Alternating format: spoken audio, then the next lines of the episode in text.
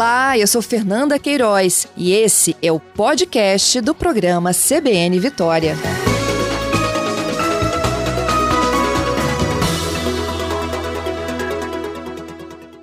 Bom dia, presidente, bem-vindo. Bom dia, Fábio. Bom dia, ouvinte Tudo... da CBN. Tudo bem por aí, presidente? Tudo, estamos na luta, né? Isso mesmo.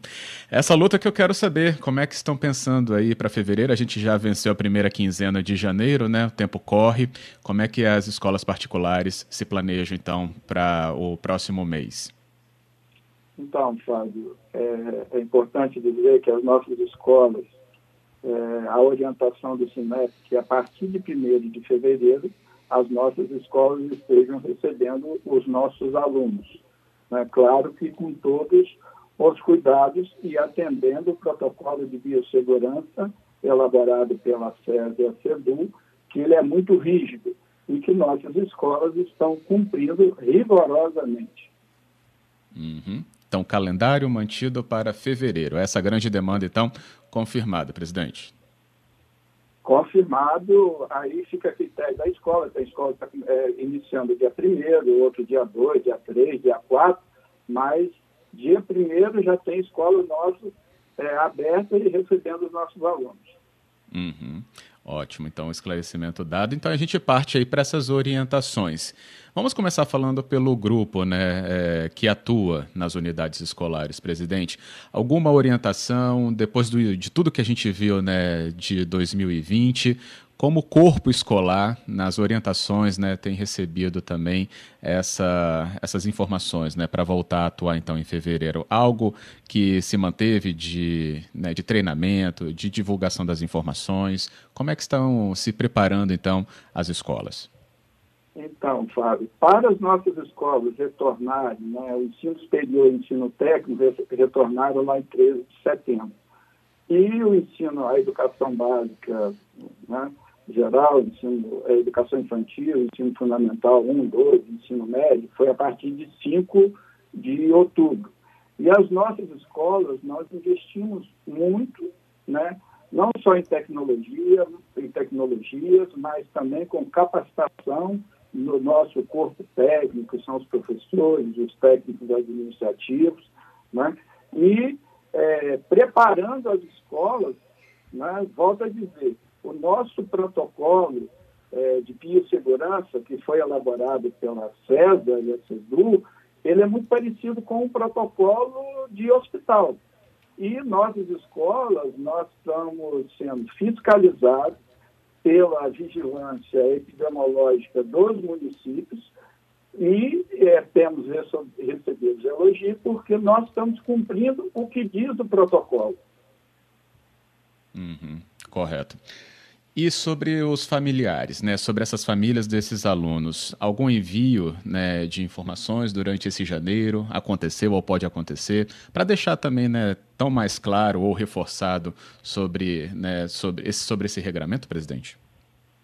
É, o, o que é, nós orientamos, Fábio, é que aquelas, eh, orienta, aqueles cuidados básicos, né, aqueles principais cuidados é, para que as famílias tenham e que nós tenhamos na, na escola, né?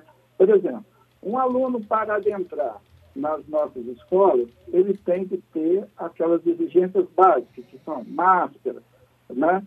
É, medição de temperatura, é, álcool gel, 70%, né?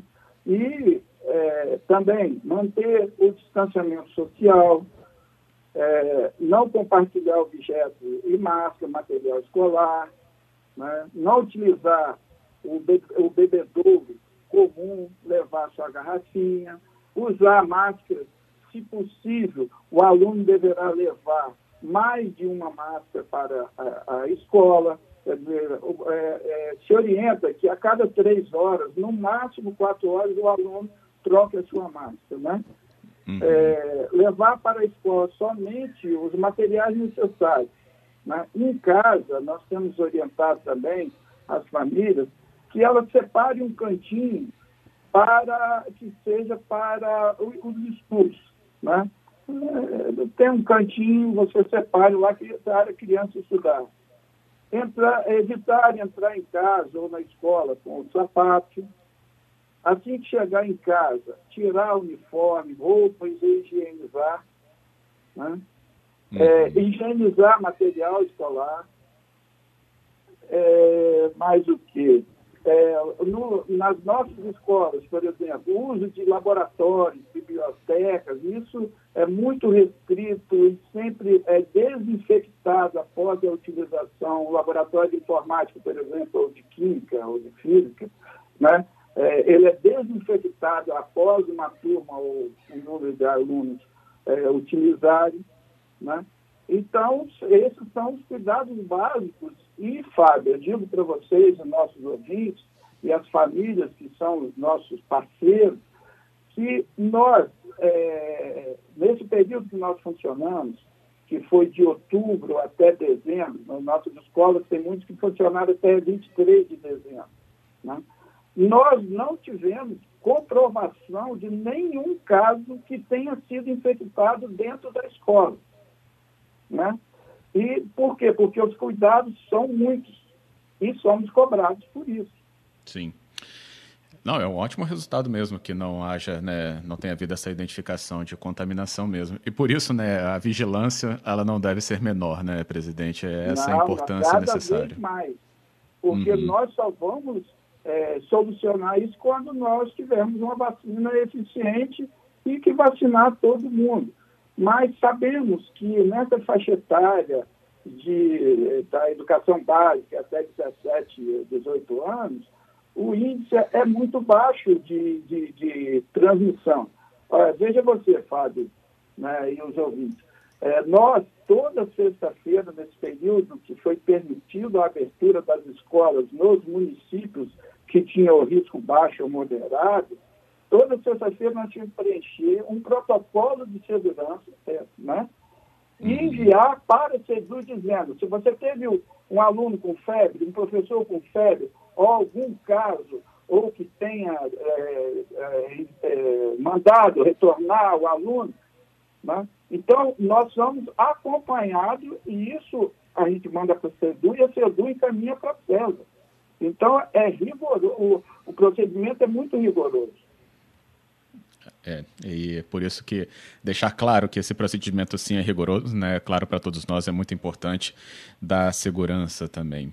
Presidente, é, então lembrando aqui, né, Moacir Leles é o presidente do Sinep-S, o Sindicato das. Empresas Particulares de Ensino do Espírito Santo. É, tem um ponto aí que agora quando o senhor estava falando me ocorreu, que é sobre essa mobilidade, né, do mapa de risco que pode levar é, cidades para o risco alto ainda, né? O risco moderado é aquele fio da navalha, né? Pode uhum. melhorar, mas também pode ir para um risco maior, piorando. E a gente teve uma discussão aí ali no final de 2020 de que é, é, a discussão é de que o governo pudesse então deixar o funcionamento das escolas acontecerem mesmo no risco alto nessas cidades por causa da importância e da relevância do processo educacional já tão atingido. Essa discussão, ela ganhou algum rumo, alguma decisão mais efetiva sobre isso é, para o 2021? Como é que está esse acompanhamento na possibilidade de o risco alto atingir alguma cidade?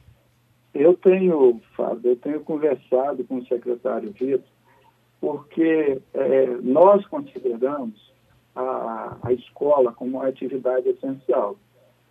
Se nós tivermos, se a Secretaria de Saúde considerar, e na última entrevista que eu vi do secretário Médio na segunda-feira, ele considera, ele falou considera a escola uma atividade essencial. Se uhum. for é, considerado como atividade essencial, nós também poderemos abrir quando tivermos o risco alto. Eu digo, é, Fábio, o seguinte: o pedagógico nós conseguimos recuperar, nós temos feito uma avaliação diagnóstica dos nossos alunos e temos observado. O aluno que não conseguiu completar aquele conteúdo, nós vamos completar isso e vamos é, compensar isso para esse aluno. Mas, com relação o socioemocional, essa é a nossa maior preocupação. O prejuízo que nós estamos causando a essa geração essas crianças e essa geração com relação ao socioemocional. É, veja você, uma criança de 3, 4 anos, que hoje ela fica dentro de um apartamento ou é, lá do seu condomínio, a nossa escola, as nossas escolas, elas são mais seguras do que um condomínio. As exigências são muito maiores do que um condomínio. Né? Uhum. Então, essa parte, a criança, ela precisa de socialização, ela precisa de integração com outra criança. Então, essa é a maior preocupação e nós vamos ter que investir muito na, nessa parte psicológica desses alunos. Isso aí. E o acompanhamento da gente aqui na CBN vai continuar nesse sentido também. Queria agradecer, viu, presidente, sua conversa aqui nesse sábado conosco, deixando claro aí as iniciativas e observações do Cinep. Obrigado. E o nosso acompanhamento, sim, vai continuar. Sempre que tiver algum novo posicionamento ou informação, estaremos atentos aqui para nos contactar. Fábio, eu, em nome do Cinep, eu agradeço o trabalho que vocês fazem, que é muito importante informar para a, sociedade, para a nossa sociedade o que está sendo feito. E se estivermos fazendo algo de errado, também temos que ser cobrados. Então, muito obrigado pela oportunidade.